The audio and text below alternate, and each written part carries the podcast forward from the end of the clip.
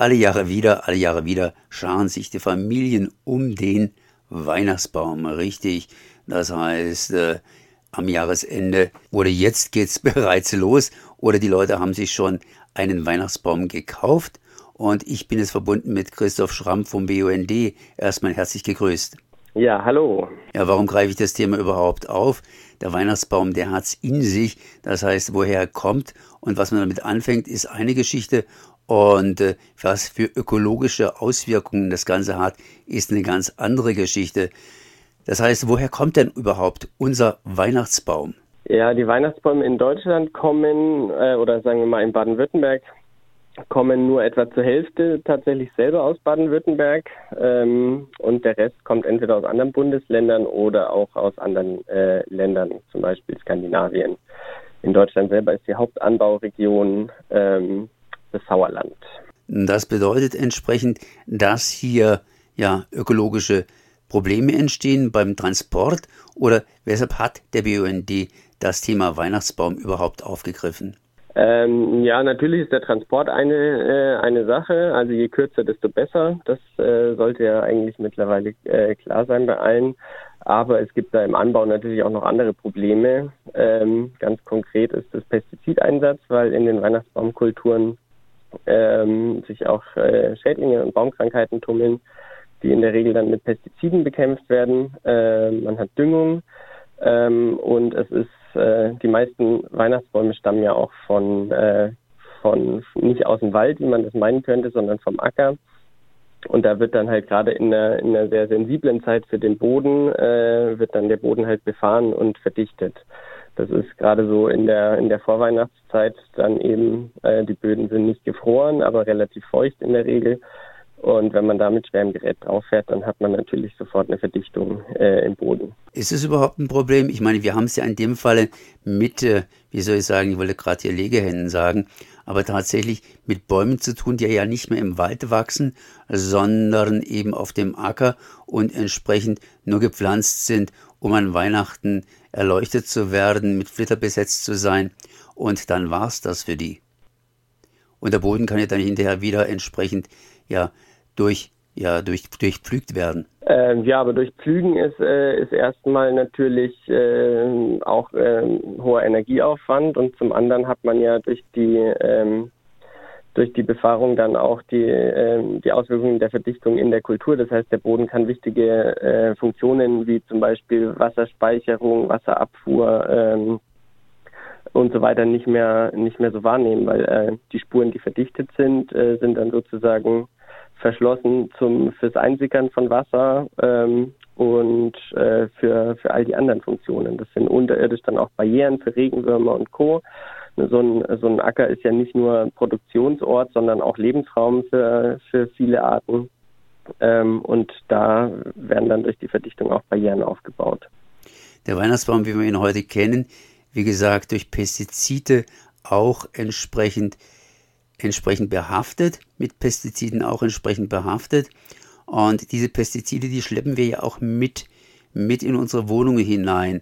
Was für Gefahren entstehen denn da, wenn man einen schlechten Weihnachtsbaum kauft, der eben entsprechend belastet ist? Ja, die Gefahr besteht zumindest theoretisch, dass es, dass das äh, dann auch ausdünstet und man das äh, einatmet, aber da will ich mich jetzt gar nicht so weit aus dem Fenster lehnen, weil wir, mir werden da jetzt keine, keine Untersuchungen bekannt, die das äh, genauer beleuchten sozusagen, wie das dann sozusagen an, an Ausdünstungen, ähm, welche Auswirkungen das hat.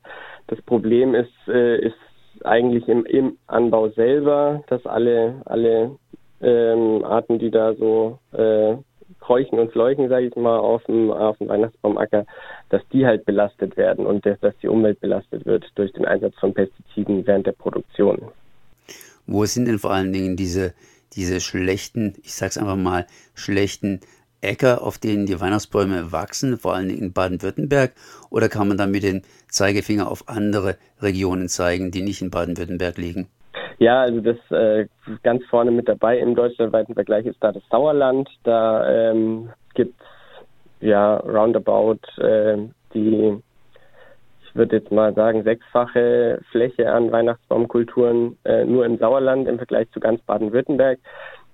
In Baden-Württemberg gibt es nicht so wirklich äh, Hotspot-Regionen. Das ist, äh, ist häufig für landwirtschaftliche Betriebe so ein, so ein Nebenerwerbsprodukt, äh, wo man sozusagen auf relativ kleiner Fläche ähm, einen, einen Weihnachtsbaumacker hat, sozusagen einfach zum, zur Erweiterung des Produktportfolios.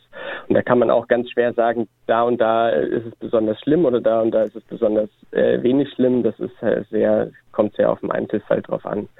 Und dann ist man auch natürlich schon recht schnell bei der bei der Frage der Zertifizierung, ähm, weil äh, natürlich gibt es auch äh, auch bei Weihnachtsbäumen äh, Zertifizierung für für verschiedene Anbaupraktiken, also sprich Bio ähm, oder halt dann die die Zertifizierungen von den Bioverbänden, zum Beispiel Bioland, Naturland. Ähm, wo, wenn man darauf achtet, man eben ähm, gewährleistet hat, dass eben nicht äh, Pestizide äh, eingesetzt werden äh, und dass der Anbau insgesamt naturverträglicher ist. Inwiefern kann man diesen, ja, diesen Labels trauen oder gibt es da auch schwarze Schafe, wenn man so sagen darf? Das heißt, zumindest Anbauer, die da irgendwas manipulieren. Ähm, ich würde den, den Siegeln da schon sehr stark vertrauen. Es ist ja jetzt gerade äh, wieder so ein, so ein, Skandal durch die Medien gegangen, wo das sozusagen bei, bei Hähnchen ähm, äh, Falschdeklarierungen gab. Aber da sieht man ja auch, dass wenn sowas mal passiert, dass da dann ganz schnell ähm, ganz viel unternommen wird. Da ist jetzt die Staatsanwaltschaft dran, ähm, um das, äh, um dem sozusagen nachzugehen, weil das wirklich ein, ein krasser Betrug ist und eine Verbrauchertäuschung. Äh, aber die sind wirklich die Ausnahmen. Also wenn da irgendwie Bioland oder Bio oder Naturland oder was auch immer draufsteht, dann kann man da äh, in der Regel auch darauf vertrauen, dass das stimmt.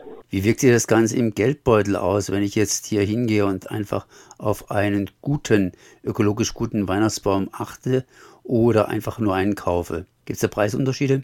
Ja, es gibt Preisunterschiede. Ich kann gar nicht sagen, wie, wie groß die sind, aber es ist ja wie im Lebensmittelbereich auch, dass die, die Öko-Weihnachtsbäume für die, für die eigene Tasche äh, etwas äh, teurer sind.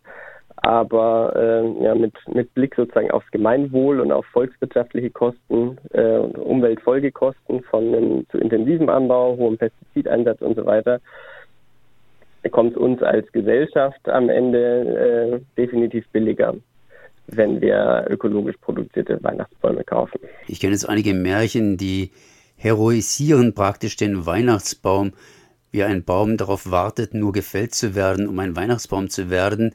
Aber irgendwie habe ich auch Mitleid mit diesem Baum. Ich meine, da wächst ein Baum heran und wird einfach dann geschlachtet. Ich mache es mal mit der Tiersprache und dann kurzerhand später auf den Müll geworfen zu werden.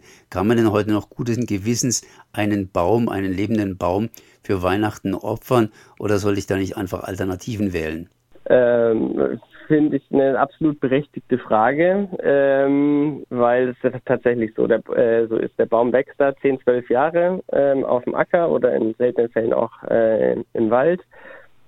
Äh, und dann erfreuen wir uns da zwei, drei, vier Wochen dran äh, und dann, dann äh, wird er entsorgt. Das ist natürlich im Verhältnis von der Lebensdauer zu der Nutzungsdauer äh, schon, schon eigentlich ziemlich krass.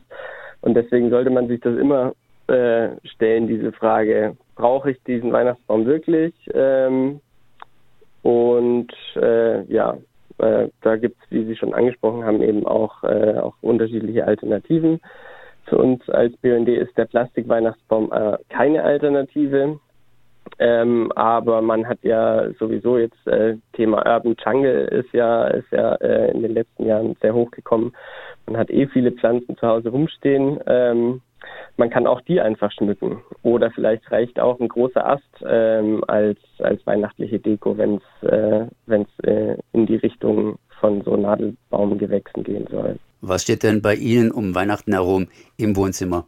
Ähm, ich ich habe eine, eine Yucca-Palme von, äh, von eBay Kleinanzeigen äh, mir, mir gebraucht gekauft vor zwei Jahren und äh, da kommt die Weihnachtsdeko einfach an die Yucca-Palme. Das ist ein anderer Flair, aber durchaus auch reizvoll und verbreitet auch eine schöne weihnachtliche Stimmung. Das ist zumindest eine Alternative. Das heißt, Augen auf beim Weihnachtsbaumkauf oder auch vielleicht mal eine Yucca-Palme tut's entsprechend auch. So Christoph Schramm vom BUND Baden-Württemberg. Ich danke mal für dieses Gespräch. Ja, ich danke Ihnen.